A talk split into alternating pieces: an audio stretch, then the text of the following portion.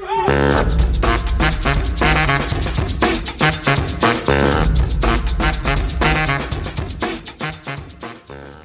Fala galera, está começando mais uma edição do programa Resenha Econômica, uma atividade realizada pelo PET Economia UFS. Tradicionalmente, nosso programa é transmitido ao vivo pela Rádio Universitária FM, porém, devido à pandemia do Covid-19, ele está sendo lançado quinzenalmente apenas em formato de podcast. Então sigam e ouçam a gente por aqui para acompanhar mais discussões como a desta edição.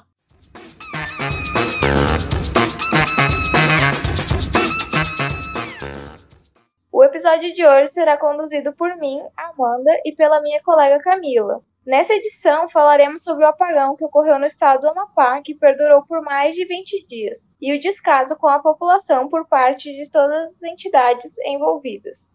É sempre bom lembrar que, caso vocês tenham interesse em sugerir temas para os próximos programas, fazer algum comentário, além de, é claro, ficar por dentro das nossas outras atividades, nos sigam também nas nossas outras redes. O nosso Instagram é peteconomiaufs.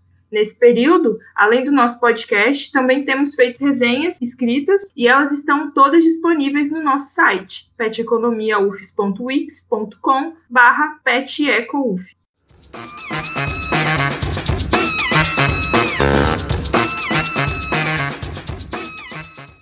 Para dar início à discussão, é preciso nos atentarmos que, segundo o texto do portal de Biosistemas da USP, o Brasil possui a maior geradora de energia renovável do mundo, a usina hidrelétrica de Itaipu, e além disso, comporta 12% da água doce superficial da Terra, detendo assim grandes redes fluviais e conta com 12 bacias hidrográficas. No país, há diversas usinas hidrelétricas, mas cinco se sobressaem por gerar mais energia, sendo elas, em ordem crescente de capacidade, a usina hidrelétrica de Santo Antônio, em Rondônia, a usina hidrelétrica de Tucuruí, no Pará, a usina hidrelétrica São Luís do Tapajós, também no Pará, a usina hidrelétrica de Belo Monte, também no Pará, e, finalmente, a usina hidrelétrica de Itaipu, no Paraná. Todas elas geram energia elétrica por meio do potencial hidrelétrico da vazão do rio. As hidrelétricas produzem cerca de 70% da energia disponível para o consumo, sendo que 40,5% do potencial hidrelétrico do país está na bacia hidrográfica do Amazonas. Porém, é na bacia do rio Paraná que há a maior produção de energia hidráulica, pela Itaipu Binacional. Entretanto, de acordo com estudos da revista Franco-Brasileira de Geografia, no Brasil, a produção e circulação de energia elétrica ocorrem em regiões distantes do local onde a hidrelétrica está situada. O potencial hidráulico, ainda pouco explorado, encontra-se na região norte do país.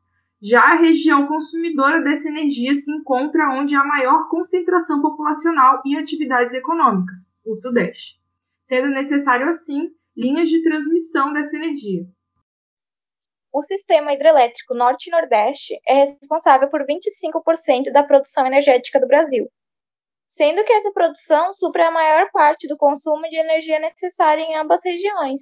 É nesse sentido que nos perguntamos então, como é possível explicar o apagão que ocorreu no estado do Amapá, que durou 22 dias, sendo que durante esse período houveram dois blackouts totais de energia e o fornecimento muitas vezes se deu por rodízios, dinâmica que será explicada mais à frente. Você já se imaginou nessa situação? Você já refletiu sobre como necessitamos diariamente do uso de energia elétrica e como a falta dela afeta muito mais do que apenas ficar no escuro? Para darmos início a essa exposição, precisamos atentar a você ouvinte que faremos esse programa de forma cronológica, dos principais acontecimentos ocorridos no estado do Amapá durante esses 22 dias e as principais reverberações do apagão.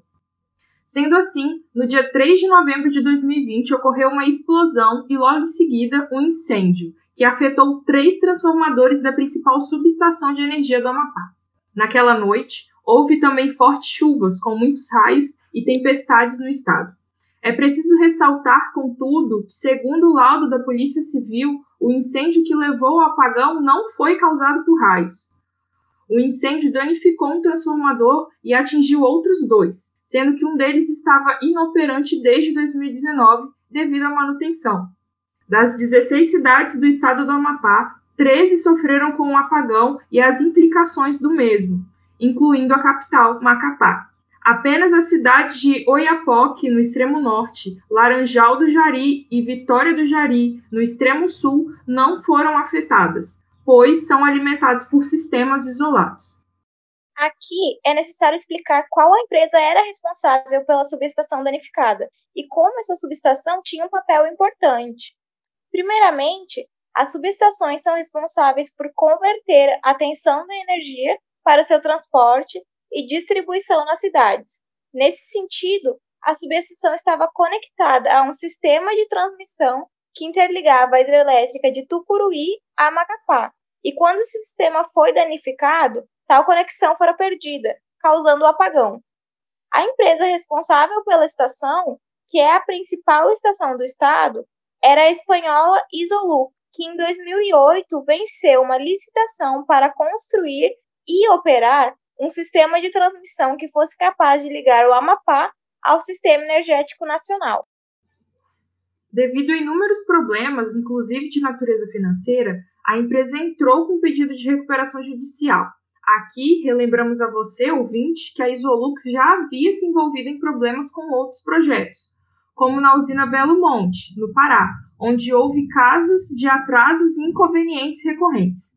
Assim, em 2016, o sistema da Linhas de Macapá Transmissão de Energia, LMTE, passou a ser operado pela Gemini Energy, empresa de capital nacional.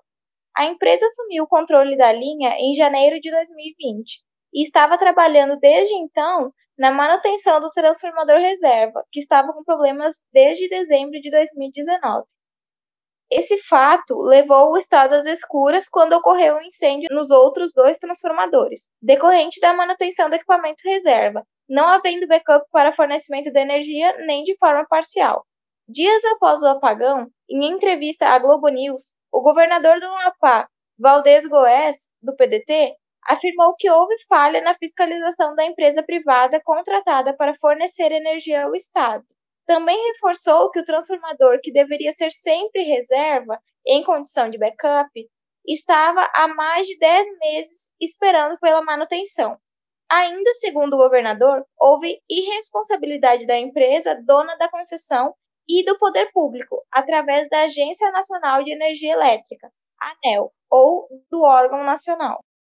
Voltando ao dia do apagão, 3 de novembro, cerca de 90% do estado ficou em situação de blackout.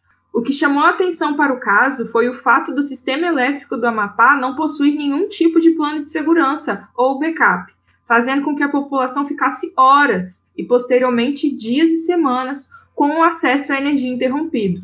Além disso, a Companhia de Eletricidade do Amapá, CEA, responsável por distribuir a energia vinda da subestação, não deu previsão alguma para a solução do problema no momento do ocorrido. Medidas foram tomadas apenas dias depois. O cenário caótico se manteve dias a fio, com horas e mais de horas às escuras. No dia seguinte ao apagão, dia 4 do 11, o Ministério de Minas e Energia criou um gabinete de crise para reverter o problema. Porém, sem sucesso para o restabelecimento da energia elétrica, em 5 de novembro, após mais de 60 horas sem energia, o governo estadual decretou situação de emergência. Além disso, o gabinete de crise do governo federal lançou um plano de ação para reaver a energia. As medidas consistiam em curto prazo na recuperação de um dos transformadores incendiados e a médio prazo na aquisição de termoelétricas e a chegada de um novo transformador vindos de outros estados. O plano de ação tinha como proposta restabelecer pelo menos 70% da energia elétrica do Amapá naquele mesmo dia. No dia 6 de novembro, três dias após o apagão, líderes da oposição cobraram ações do presidente Jair Bolsonaro para resolver o apagão que atingiu o estado do Amapá. O ministro de Minas e Energia, Bento Albuquerque, alegou a complexidade da operação de restabelecimento de energia, afirmando que a mesma deveria ter sido restaurada no dia anterior, 5 de novembro segundo o plano de ação do gabinete de crise, mas que não foi possível. Porém, o pior ainda estava por vir. Pasmem ao saber que o ministro afirmou então que pretendia restabelecer toda a energia do estado do Amapá em apenas 10 dias. Pelas minhas contas e da Amanda, a energia deveria ser completamente restabelecida no dia 16 de novembro, mas sabemos que isso não ocorreu.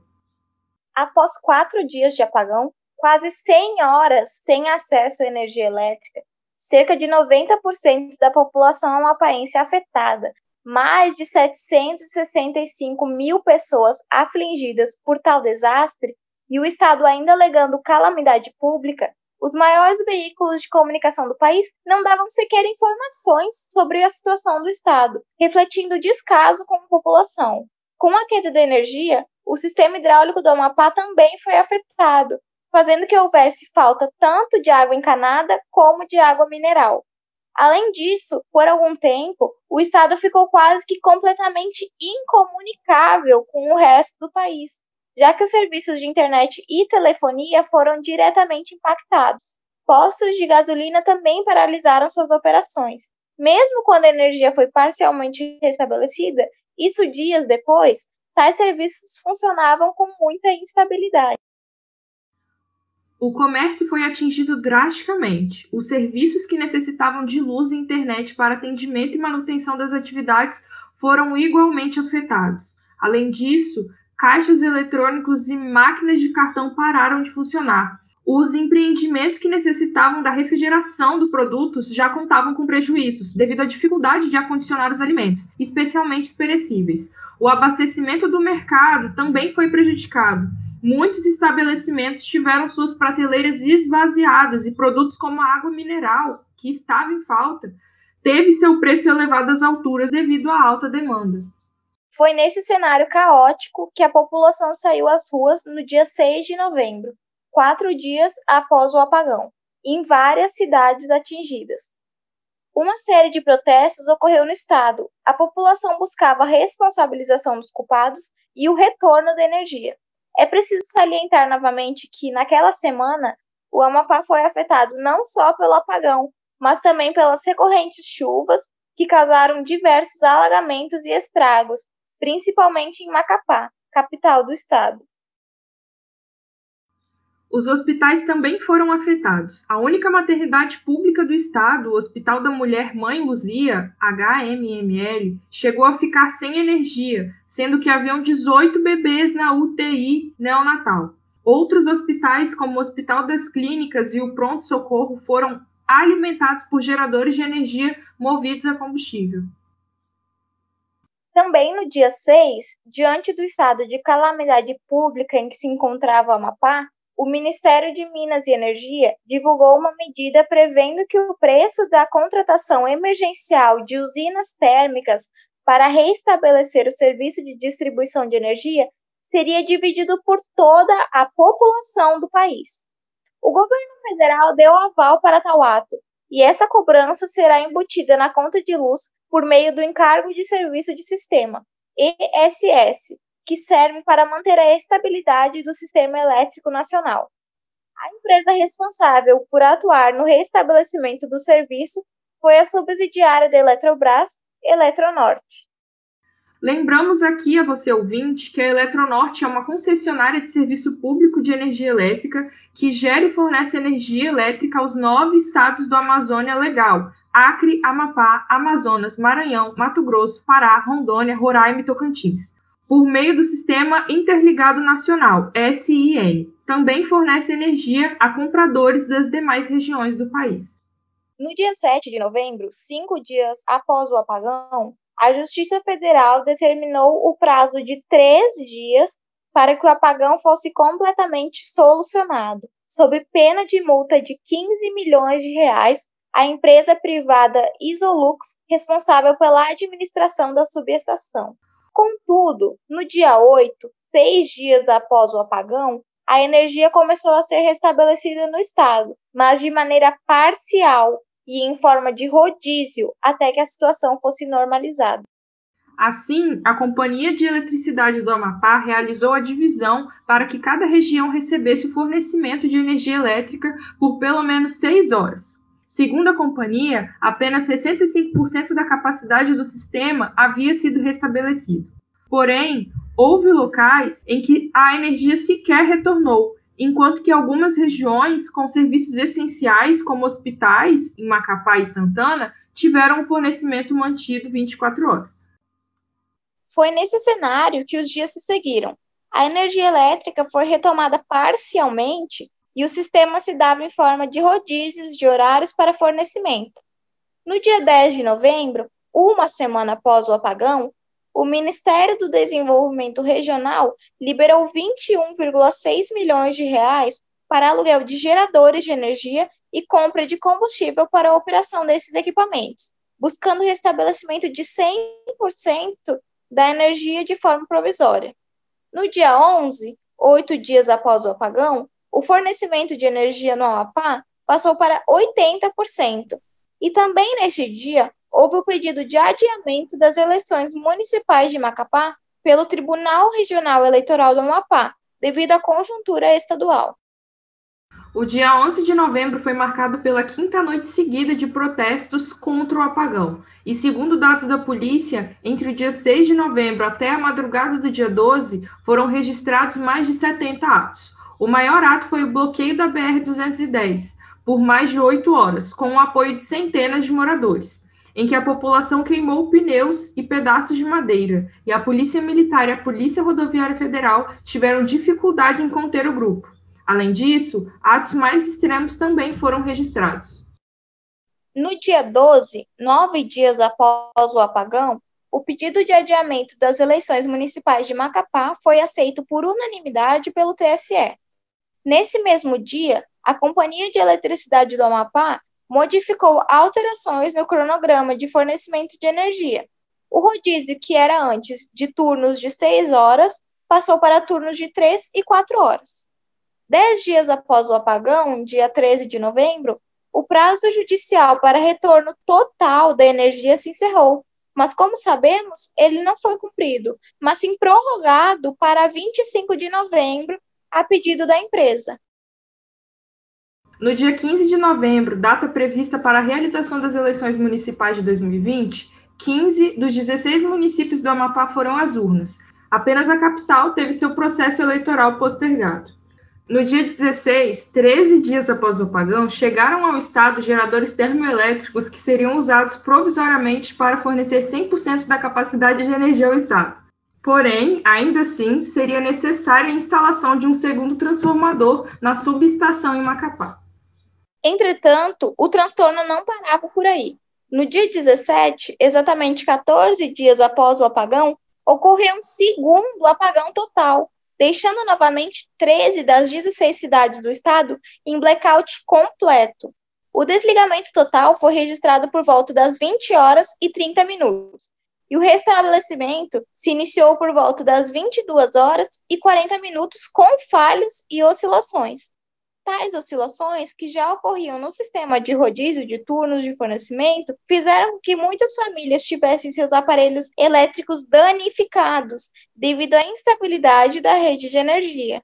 A Eletronorte então informou que a interrupção do serviço se deu devido a problemas no sistema de distribuição da energia elétrica, não na usina hidrelétrica.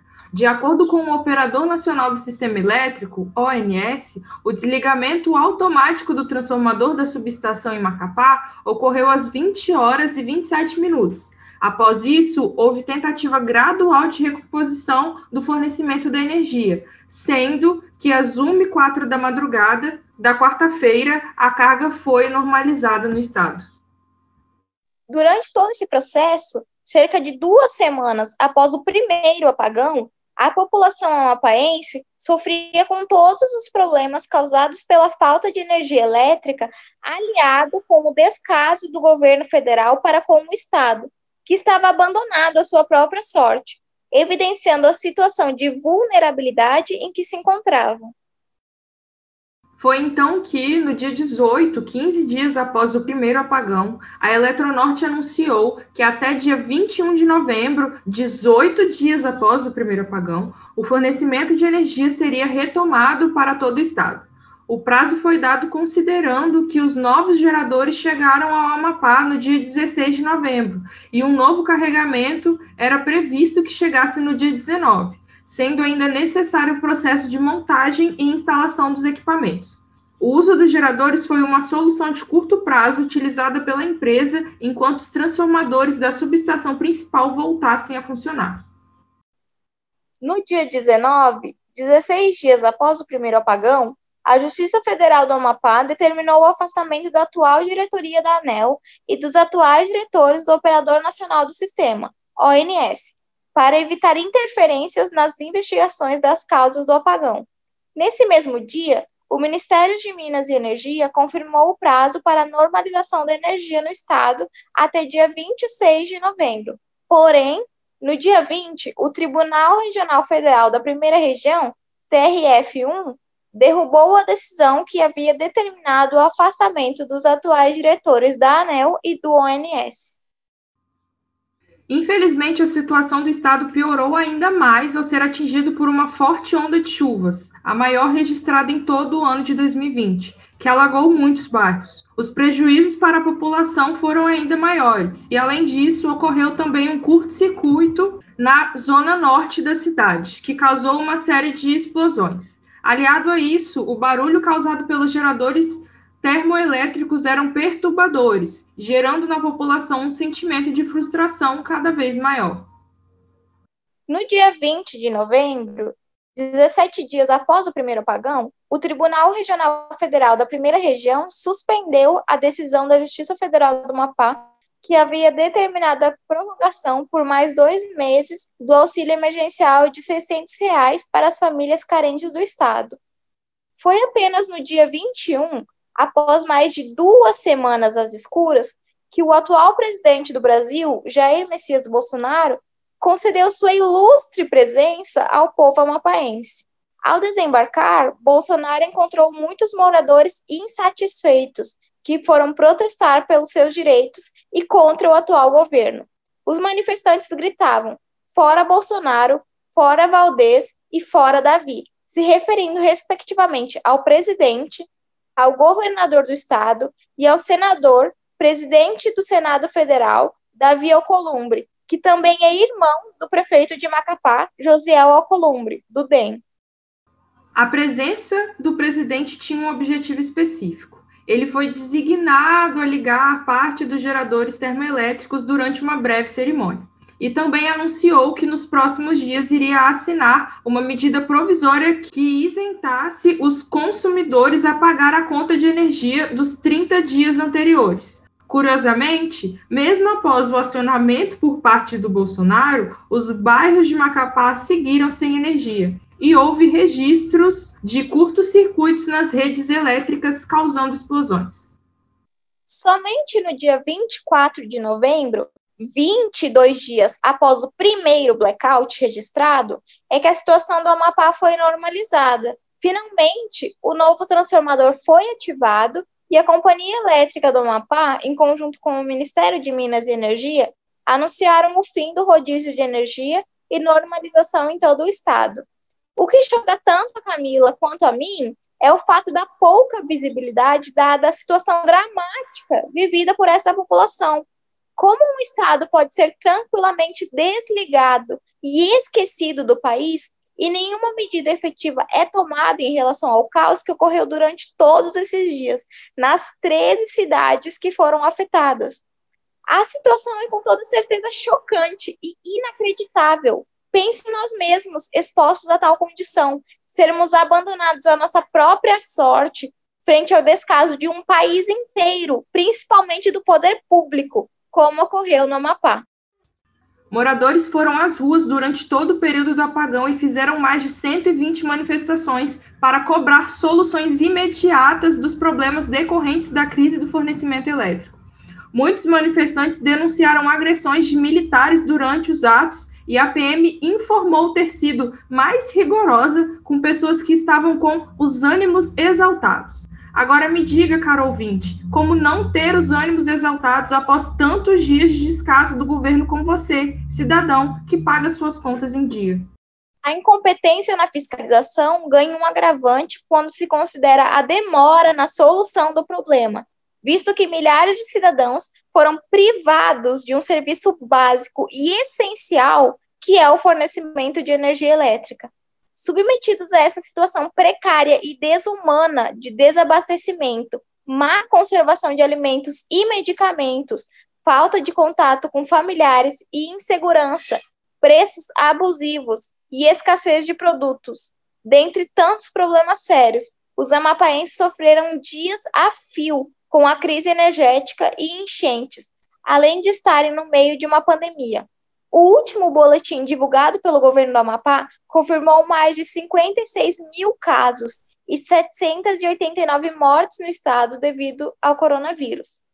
Ressaltamos ainda que as causas do apagão serão devidamente apuradas e esperamos que os responsáveis sejam duramente punidos pelo incidente. É importante enfatizar a responsabilidade das empresas privadas envolvidas e propor uma reavaliação do atual modelo de agências reguladoras no país. Afinal, não é de hoje que a população vem sofrendo com o descaso do governo. Não podemos permitir que barragens continuem rompendo e incêndios em estações de energia aconteçam.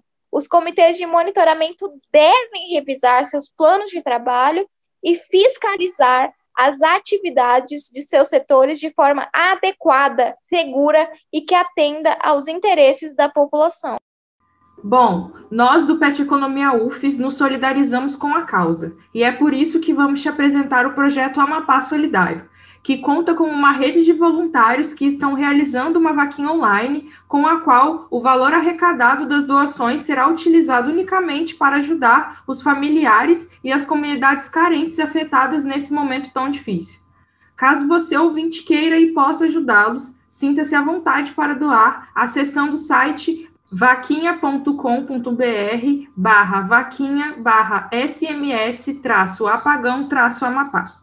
E é claro que todo engajamento positivo é bom para a causa. Então lembre-se sempre de levantar hashtags nas suas redes sociais, se solidarizando e demonstrando apoio com qualquer próximo e eventual descaso do governo. E quando possível, tome atitudes concretas.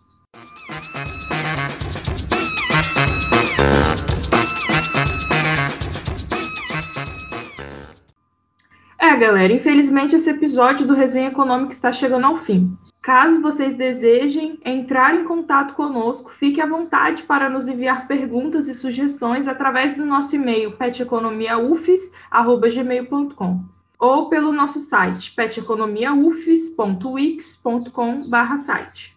Sua participação é muito importante para nós. Aproveitem para nos seguir no Instagram. O arroba é arroba peteconomiaufes, para ficar por dentro de outras atividades do nosso grupo como as nossas próximas resenhas escritas, seminários e o tema da nossa próxima resenha econômica, entre muitas outras coisas. O programa Resenha Econômica é uma atividade do PET Economia, o programa de educação tutorial do curso de Ciências Econômicas da UFS, em formato exclusivo de podcast por conta da paralisação das atividades presenciais na universidade. Tomem todos os cuidados necessários, se for possível, evitem aglomerações usem máscaras e fiquem em casa.